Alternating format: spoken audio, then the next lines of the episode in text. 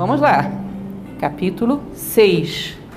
Outro conceito para o glossário taoísta de vocês: vale. Imaginem um vale, duas montanhas enormes e um vale no meio. Um vale não é a mesma coisa que o abismo. O abismo é só vazio. O vale precisa que tenha duas montanhas, uma do lado do outro, outro, e ele esteja no meio, não é isso? Então, o vale é uma combinação muito harmoniosa do cheio e do vazio. É uma harmonia das dualidades do mundo. Então, vale não é a mesma coisa que abismo. Vale dentro da nomenclatura taoísta, normalmente é a harmonia das dualidades. É quando eu harmonizo, por exemplo, silêncio e som quando eu harmonizo é, carinho e sobriedade, quando eu harmonizo uma palavra dura com uma palavra doce, quando eu sei usar as ferramentas do mundo dual, colocando cada coisa no seu lugar. Ele diz: Isso é um belo vale. Tem a quantidade certa de vazia e a quantidade certa de montanha. É uma harmonia da dualidade. O espírito do vale não morre nunca. Ele é a mulher misteriosa. Lembra que a mulher misteriosa é o Uno? De onde vem o que? A dualidade espírito e matéria. A mulher misteriosa é que é a porta do mundo, a porta das maravilhas. É esse ser criador que cria espírito e matéria.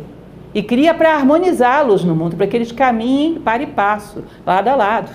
Então ela é a fonte do céu e da terra, é a grande mãe. A porta da mulher misteriosa é a raiz do céu e da terra, tá vendo? Então zero que é um ser vazio, o um, que é a una, na verdade, a grande mãe, é o que os indianos chamam de mula prakriti, a grande mãe que se divide e cria espírito e matéria, céu e terra. É dela que vem essa manifestação. Depois ela vai recolher tudo em si novamente e volta tudo para o zero. Lembrem da década pitagórica, o 10. 1 mais 0, 0. Voltou tudo para o zero. No final das contas, tudo é reabsorvido. Ininterrupta, assim como perpétua, ela age sem esforço. Sabe por que, que esse demiurgo, esse grande ser criador, que ele coloca como feminino, age sem esforço? Porque ela não força nada a agir. Ela abre as portas, ela convida os seres a evoluírem. Ela não empurra, ela inspira. Diz que essa grande mãe deveria ser um exemplo do grande educador.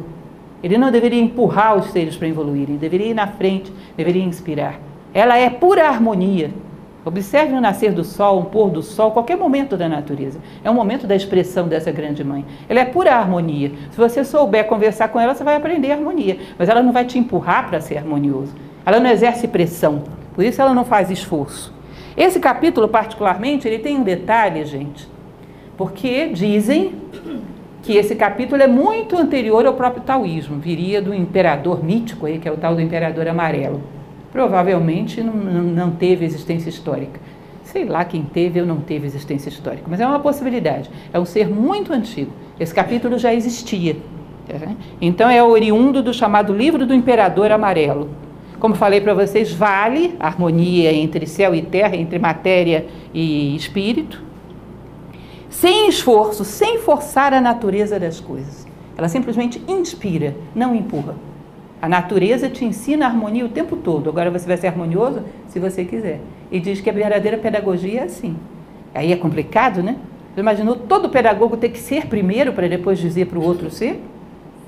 A verdadeira pedagogia inspira. Você conhece aquela história do Gandhi? Só para ficar mais marcado e ilustrado. A mãe chegou para ele e disse: oh, Por favor, mestre, fala para o meu filho não comer tantos doces. Ele não come mais nada, come doce o dia todo. Fala para ele, por favor. Aí diz que o Gandhi falou para ela: traz seu filho daqui a uma semana. Tá bom.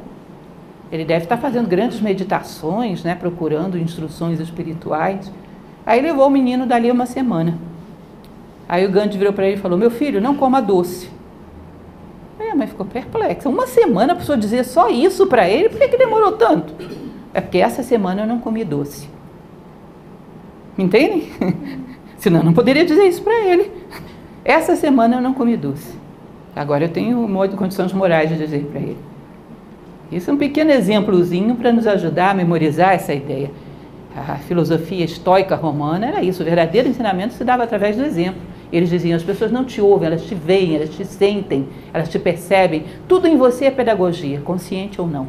Tudo em você está transmitindo um recado.